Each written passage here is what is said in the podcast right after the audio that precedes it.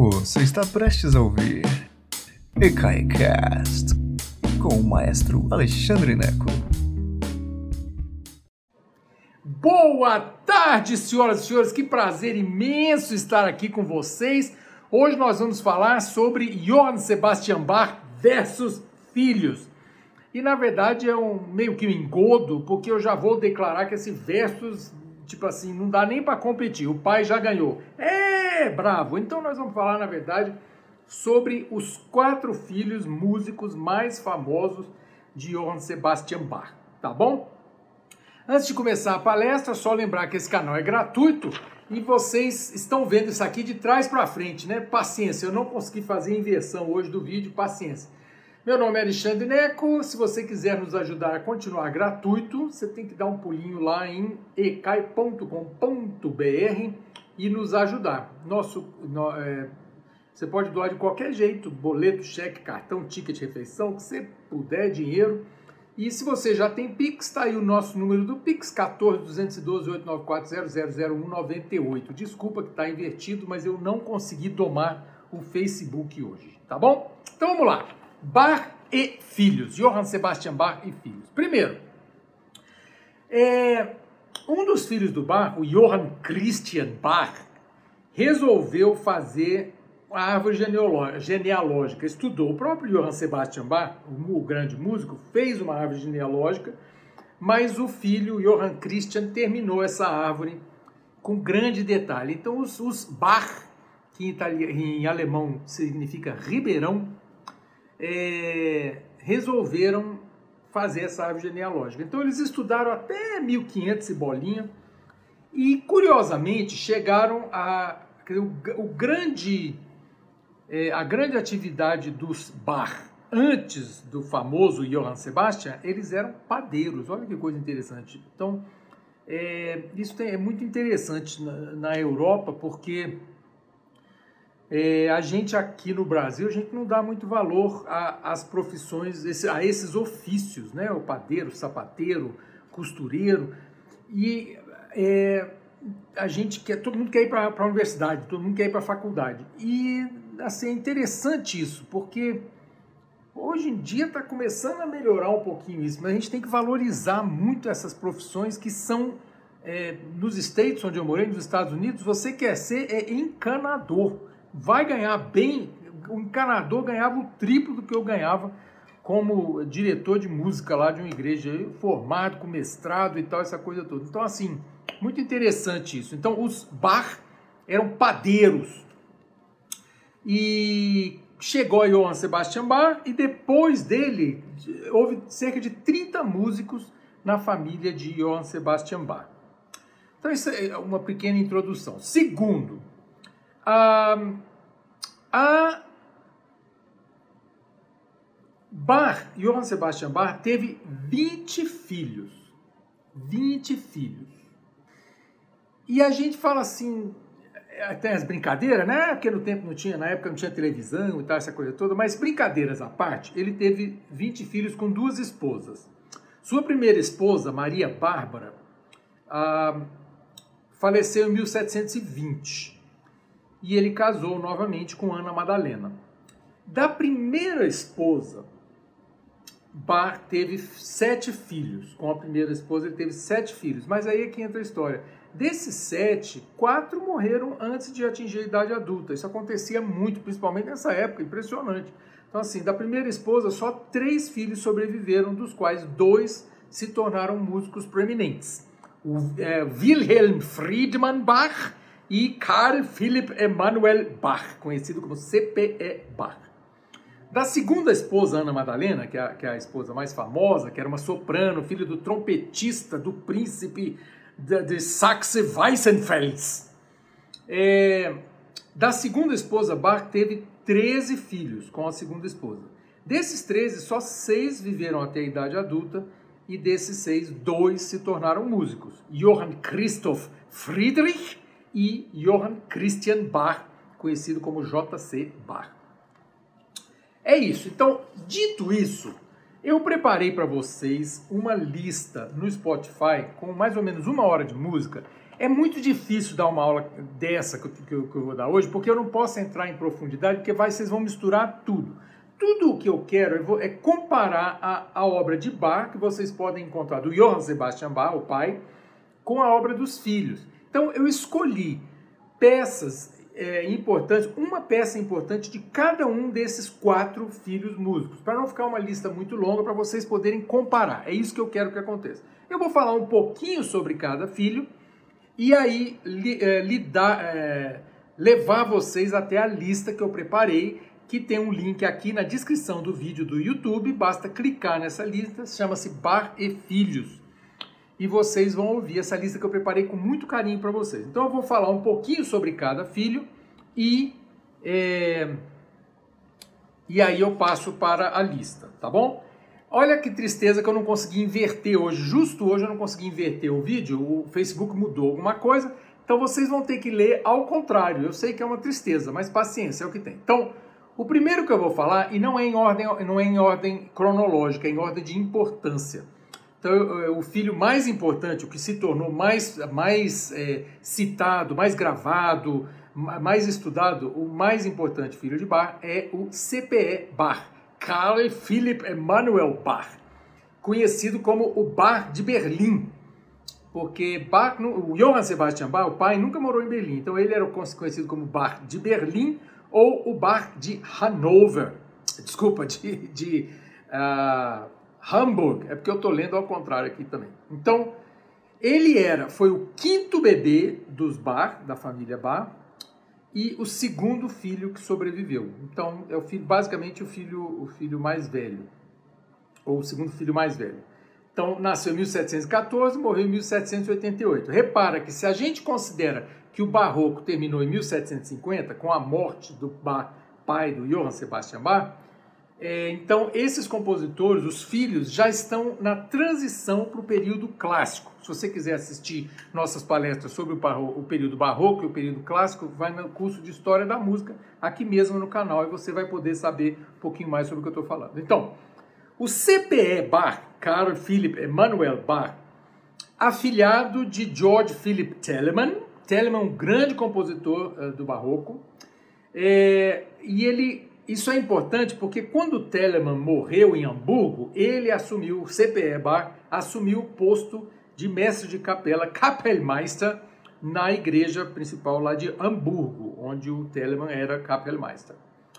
É, ele foi um pedagogo influente, escreveu um, um livro chamado Ensaio sobre a Arte Verdadeira dos Instrumentos de Teclado, que foi estudado por Haydn, Mozart e Beethoven, já proeminentes compositores do período clássico e Beethoven já virando para o romântico. Então, o CPE Bar Carl Philipp Emanuel escreveu um tratado sobre instrumentos de teclado. Interessante isso.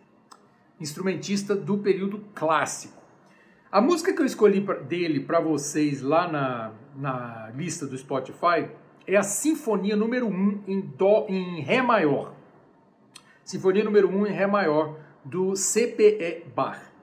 E são três movimentos, eu quero que você ouça e compare com a ópera, a, com a obra do Johann Sebastian Bach. Você vai assim, mas Alexandre, como é que eu vou comparar? Eu não, não tenho.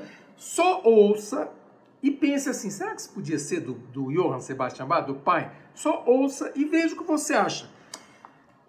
Uma das, das razões da existência desse canal é exatamente tentar desmistificar música clássica.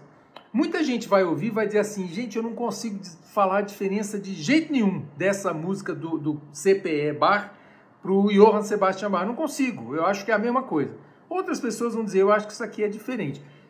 Se você achar que é diferente, o que, que é diferente? Ela, eu vou dizer para você, ela está indo na direção do período clássico. Ela é um pouco mais simples do que a música do, Bach, do Johann Sebastian Bach. Pai, a música do período clássico, ela já é um pouco mais simples. É, o ideal clássico é simplérrimo, eles querem música simples. Na transição, nós ainda não estamos atingindo esse, esse ideal. Então, o CPE Bach usa cravo, todos os filhos do Bach usam o cravo ainda, que o cravo foi um instrumento que caiu em desuso até o período clássico, de Mozart, por exemplo. Então, até Mozart ainda usou cravo nos recitativos de ópera, por exemplo. Mas a partir de Mozart, o quente era o piano, não era mais o cravo, ok? Então vocês vão ouvir lá a Sinfonia WQ 183, número 1 em, em Ré maior. O que, é esse W3, WQ 183? WQ é a abreviatura do, do, do catalogador, o sujeito que catalogou as obras do JC, do, do, do CPE Bar. Porque é isso, como Johann Sebastian Bach era muito famoso, estudar os filhos dele virou moda. Então, assim, vários historiadores, musicólogos se especializaram, cada um num filho diferente. E o WQ se especializou no CPE Bar. Então, é uma sinfonia para orquestra em três movimentos. E ele escreve o nome completo da sinfonia em alemão é Sinfonia para Orquestra com 12 partes obligato. Por que, que isso é importante? O que, que é obligato? São 12 instrumentos obrigatórios, 12 vozes, né? mas vozes no sentido de linhas melódicas. 12 instrumentos obrigatórios. E por que, que isso é importante? Até Johann Sebastian Bach, até o Barroco, muitas vezes você não sabia para qual instrumento aquela sinfonia estava sendo composta. Então, muita, eh, muitas vezes eu tinha ali uma parte para violino, mas você não sabia se era para violino, podia ser outro instrumento. Ele, o bar não especificava, o pai não especificava qual instrumento, ok? Muitas vezes não especificava, algumas vezes especificava, mas a partir do período clássico ficou, virou praxe especificar qual é o instrumento. Você fala assim, uai, mas é claro que especificava. Não, no barroco não especificava. Parte do grande trabalho de pesquisa é esse descobrir se é viola da gamba, isso é violoncelo, isso é o quê? O que, que é isso que é para fazer, entendeu? Então, eu escolhi essa sinfonia porque Carl Philipp Emanuel Bach achava que essa era a sua melhor obra. Então, eu escolhi essa sinfonia para você. É, outra razão, essa coisa do, do, dos sopros obligatos, quer dizer, ele escreveu para cordas, para sopros, e o sopro obligato, o sopro é, né, é flauta, é, é, oboé, então, o sopro obligato é interessante porque muitas vezes no, no, período barroco ou no período clássico, eles, se, eles eram colocados depois. Ah, não tem violino, vou botar esse oboé. E isso, então, a partir daqui, começa a ficar praxe, a ser praxe especificar o instrumento. Então, você não precisava mais escrever obligato, porque obligato é isso. É um instrumento que obrigatoriamente deve ser usado, ok? É, que mais? Essa sinfonia foi a sinfonia, dizem historiadores, a sinfonia mais popular do seu tempo, até já no século XIX, comecinho do século XIX. E como que a gente sabe isso? Ela foi impressa muitas vezes, ela foi distribuída, ela foi comprada é, várias vezes. Então, é, citada várias vezes, várias vezes aparece em programas, né, nas notas de programa impressa. Então, isso prova segundo os historiadores, que ela foi a sinfonia mais popular de seu tempo. Sinfonia número 1 um do uh, Carl Philipp Emanuel Bach. É uma música alegre, é uma música mais leve, que leva ao período clássico. Então, a peça que eu escolhi para você, os primeiros três movimentos na lista, são do Carl Philipp Emanuel Bach, CPE Bach, uh, que viveu em uh, Hamburgo. Né? Tá aí. Segundo filho do Bar que eu vou, que eu, que eu separei para vocês, é o Johann Christian Bach, JC Bach. Mais uma vez, desculpa estar invertido aí, mas eu não consegui domar o Facebook hoje. vou fazer testes depois, mas eu não consegui inverter o vídeo hoje. Então, Johann Christian Bach é, é conhecido como o Bar de Londres, ou o Bar inglês. Tanto que ele adotou o nome John Bach John Bach. Ele foi para Londres e ficou famoso em Londres. Isso é muito importante, porque os outros filhos do Bach não foram para Londres.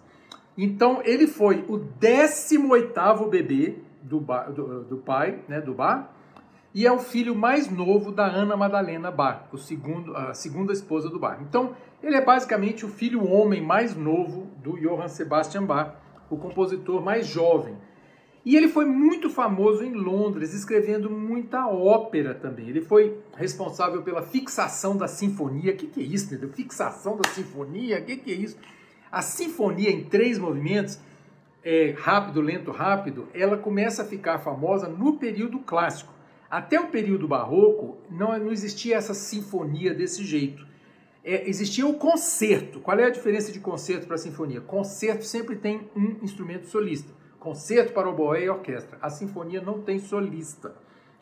a orquestra, todos os instrumentos tocam em igualdade. Então, a sinfonia em três movimentos, o, Johann Christian Bach, conhecido como J.C. Bach, foi um dos responsáveis pela fixação desse gênero, ok? Então, ele era conhecido como John Bach, o Bach inglês, ah, depois da morte do pai, Johann Sebastian Bach, como ele era o filho mais novo, ele tinha 15 anos quando o pai morreu. Ele foi morrer com o CPE Bach, que era aquele que eu acabei de falar, o Carl Philipp Emanuel, que era 20 anos mais velho que ele.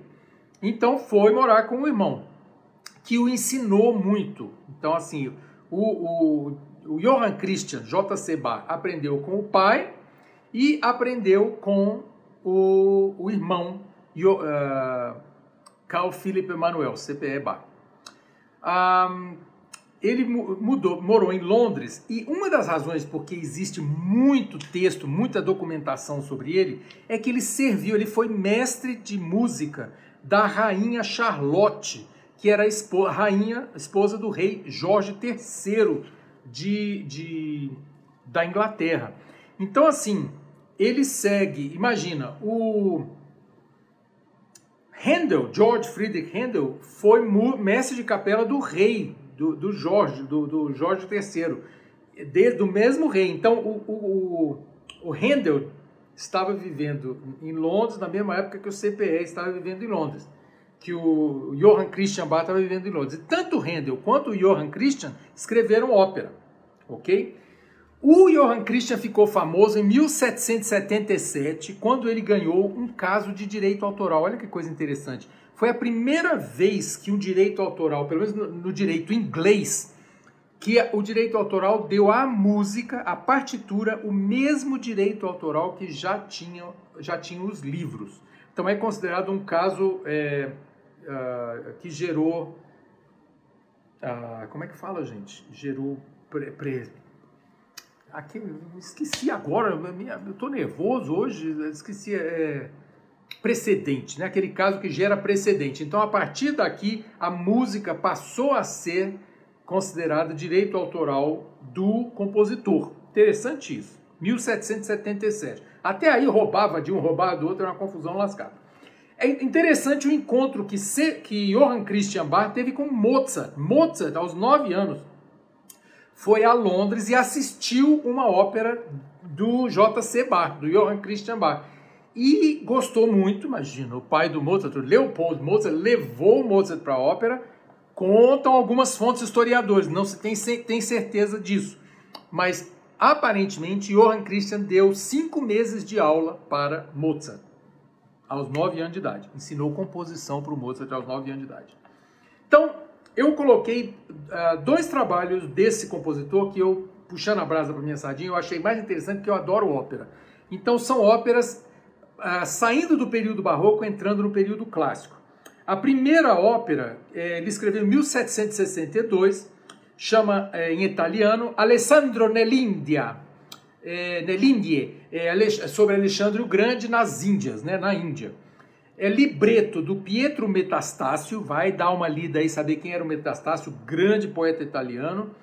E os libretos na época era assim, o sujeito escrevia o libreto, não conhecia o compositor não, o, o compositor roubava o libreto, pegava e musicava o libreto. Então esse libreto do Metastácio foi usado várias vezes. Então é a história de Alexandre o Grande na Índia, é, conquistando o que hoje seria o Punjab, né, na Índia. Ah, então tem a abertura dessa ópera, que é uma abertura italiana. Você não sabe o que é uma abertura italiana? Vai na enciclopédia musical e cai, mas é uma, uma, uma abertura em três rápidos movimentos: rápido, lento, rápido, ok? Essa é uma das razões porque ele é fixador da sinfonia. Olha que interessante. Ah, então tem essa abertura e a segunda ópera que eu escolhi é uma área maravilhosa do, da, da ópera Adriano na Síria. Adriano é o imperador grego, né, Adriano, é, general grego Adriano, agora não tenho certeza se ele é imperador ou general ou ambos, mas é Adriano na Síria. E a área que eu escolhi chama Cara la dolce fiamma, que está cantada por um contratenor, que é um contratenor que eu adoro, que é o Philippe Jarouski, um francês, que, é, que tem uma voz maravilhosa. O contratenor, para conseguir, é aquele canta no falseto hoje em dia. E é muito difícil o contratenor conseguir, como o Felipe Jaruski, ele consegue fazer, música leve. Você ouve, você não acha que ele está sofrendo. Muitas vezes o contratenor parece forçado. Eu, se for cantar no falsete, parece forçado. É, dói, entende? Assim, eu não consigo cantar uma hora assim. O, o bom contratenor canta bem, leve, livre, e é o que ele consegue fazer. Uma área maravilhosa. Na época, essa área não era para contratenor, era para castrado. Entende? Então o homem não tinha as bolinhas e ele tinha essa voz mais, mais aguda, né? Então assim, eles achavam bonito na época. Vai na enciclopédia musical EK e dá uma olhada lá em castrato, ok? Então, Mozart assistiu essa ópera. Essa é a ópera Adriano na Síria que Mozart teria assistido. É... Ok? Então, um pouquinho sobre Johann Christian Bach. Eu falei sobre Carl Philipp Emanuel Bach, CPE Bach, e o Johann Christian Bach, o JC Bach. Agora vamos para o terceiro filho, que é, desculpa que está invertido, é o Wilhelm Friedmann Bach, que era um organista improvisador, assim, era o filho mais velho da primeira esposa do Bach. Então, assim, foi o filho mais velho do Bach, o músico mais velho. E Bach trabalhou duramente na educação musical desse menino, do Wilhelm Friedmann Bach. Um, ele é interessante porque, como era o filho mais velho, Bach escreveu um, uma obra que se chama Klavierbüchlein für Wilhelm Friedmann Bach, que é o, o, livrinho de teclado do Wilhelm Friedmann Bach, que eram, foi uma espécie de cartilha pianística para o filho aprender. Então é muito interessante. Ele vai em ordem de dificuldade e é um livro que está disponível. Você acha no Spotify, eu não separei isso não, porque a música é do, é do pai. Mas são músicas que o pai escreveu para o filho ir é, sequencialmente aprendendo a tocar o piano como um, um virtuoso, que ele acabou se tornando realmente um virtuoso, organista improvisador de primeira. Ele estudou Direito e Matemática na Universidade de Halle, mas coitado foi morrer pobre porque ele não conseguia segurar emprego. Ele se achava bom demais. Isso é um grande problema, gente. Ele era um, um excelente improvisador realmente. E ele foi Kapellmeister, quer dizer, ele foi diretor de, de, da igreja, diretor musical da igreja de Liebfrauenkirche ele odiava trabalhar lá, as cartas dele esperneavam, arrancava os cabelos. E ele tentou emprego em vários outros lugares, não conseguia. Ele quis trabalhar ali porque ele precisava de uma fonte de renda fixa. Não conseguiu sair de lá o Wilhelm Friedmann Bach, coitado. E ele foi punido quando o pai morreu em 1750, ele tinha 40 anos. Então, ele nasceu em 1710, quando o pai morreu em 1750, ele tinha 40 anos, ele foi resolveu os problemas, teve que viajar onde o pai morreu, acho que foi em Leipzig, não tenho certeza. E aí foi resolver os problemas. Quando voltou, levou a maior bronca do, do, do pastor, ou seja lá quem for, porque não, não podia ter ficado tanto tempo resolvendo essas questões. Ele tinha ódio dali, pediu demissão da igreja e morreu pobre. Para piorar, ainda tentou voltar depois, ele tentou outros empregos, não tentou e a igreja já não quis ele mais de volta. Então, bastante complexo a, a história dele a história do Wilhelm Friedmann Bach, o filho mais velho do Bach, que, embora muito é, talentoso, não, não, não, viveu, não conseguiu pagar as contas. É por isso que é legal também você não deixar isso acontecer com o ECAI, né? Vai lá em ecai.com.br e ajuda a gente. Chegou o IPTU, inclusive, né? Então, olha só, a peça que eu escolhi para vocês do Wilhelm Friedmann Bach é um concerto para cravo em três movimentos.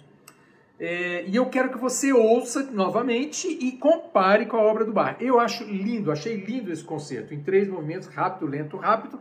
O movimento lento é lindo de morrer. Ouça e veja o que você acha, tá bom? Por último, eu vou falar, é o nome mais longo de todos. É o Johann Christoph Friedrich Bach, que é o quinto filho homem ainda com a esposa mais, mais a primeira esposa, né? a esposa mais velha do bar. Lembra que eu não coloquei esses filhos em ordem cronológica, eu coloquei em ordem de importância, ok? Em ordem em que eles são estudados. O Johann Christoph Friedrich Bach é, que está aqui, ó. Ele foi concert, ele foi concertmaster, que em, em italiano é Spala, quer dizer, era violinista também, na corte do conde de Scharnburg-Lippe. Se eu falei isso direito que eu escrevi aqui, não consigo ler minha letra. Mas ele foi violinista numa corte de um conde. Escreveu sonatas, sinfonias, oratórios e motetos. Todos eles escreveram todo tipo de música, muita coisa para a igreja. Mas ele se especializou em, em sonet, sonatas, oratórios e motetos. E por, uh, uma coisa triste é que porção significativa da obra do Johann Christoph Friedrich Bach foi destruída no, na Segunda Guerra Mundial no bombardeio da Staatliches Institut für Musikforschung em Berlim, que era onde se guardava as obras. Que lembra que eu, falei no começo da palestra que como os filhos, como Bach, Johann Sebastian Bach era muito uh, muito famoso, vários filhos deles foram, foram quer dizer, os, esses quatro, cada uh, musicólogos estudaram extensivamente o trabalho deles, simplesmente para estudar o trabalho do Bach. Então, é, cada um deles tem um catalogador diferente, tem um historiador especialista e tal, essa coisa toda. Então, a obra dele está catalogada toda direitinho. O que eu separei do Johann Christoph Friedrich Bach, que era conhecido como o Bach de Bückeberg, o Bach de Bückeberg, que era foi onde uh, ele trabalhou, na cidade de Bückeberg.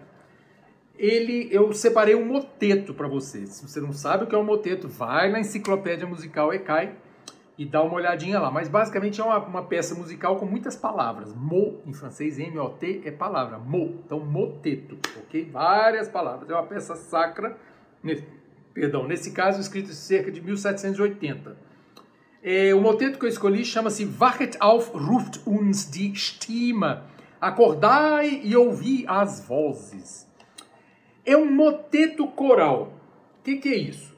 Lembra que em Bach, em Johann Sebastian Bach, são coisas diferentes, coro e coral. Coral é uma peça é, para a congregação cantar junto. Então, o uh, Johann Christoph Friedrich Bach ele escreve um moteto, mas ele insere um coral escondido no meio da peça.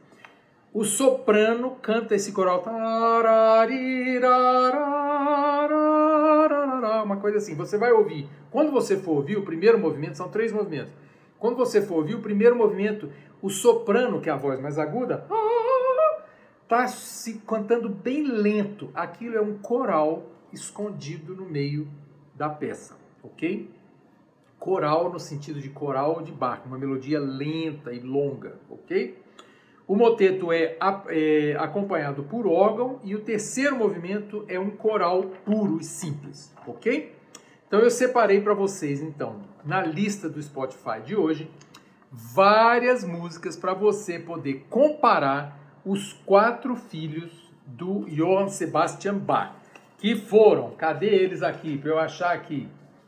Foram o uh, Carl Philipp Emanuel Bach, que era o Bar de Berlim ou Bar de Hamburgo, uh, o Johann Christian Bach, o J.C. Bach, que era o Bar de Londres, que escreveu muita ópera, o Wilhelm Friedmann Bach, que era um organista improvisador que morreu pobre, coitado, porque não conseguia segurar o emprego, e o Johann Christoph Friedrich Bach, que era o Bach de Bückeburg, que escreveu motetos, sinfonias e sonatas, ok? Então, o que, qual é o dever de casa? Você ouvir a lista que eu preparei, que deu tanto trabalho para achar. A maravilha do Spotify é isso. Hoje, o, o, o número de peças, a, o volume que a gente tem para poder fazer pesquisa para esse tipo de trabalho, que eu não teria dinheiro para comprar o CD para fazer um trabalho como esse. Eu tenho que ouvir 500 peças para escolher alguma coisa para você, para que a lista faça sentido. Então, o Spotify é maravilhoso, não tem desculpa a gente não estudar música clássica hoje, porque tá tudo a nosso, ao nosso dispor, tá ali fácil. E eu explicando para você, então ainda fica mais fácil ainda. Então dá uma olhadinha nesses bar, ouve a palestra, ouve a lista e eu espero que vocês curtam essa brincadeira, tá bom? Um beijo enorme para vocês. Eu agora vou tomar um café que eu mereço. Trabalhei muito para chegar aqui. E é um prazer enorme estar aqui com vocês. Muito obrigado. É sempre uma delícia ver que tem gente interessada nesse tipo de assunto que é tão especializado e que a música clássica tá aí para a gente aprender, para a gente não ter medo. Não tenha medo, tá bom? Um beijo enorme para vocês. Muito obrigado por estarem aí. Beijão. Obrigado por nos escutar. Agora, seja sempre o primeiro a saber da programação. Assine nossa newsletter em ecai.com.br.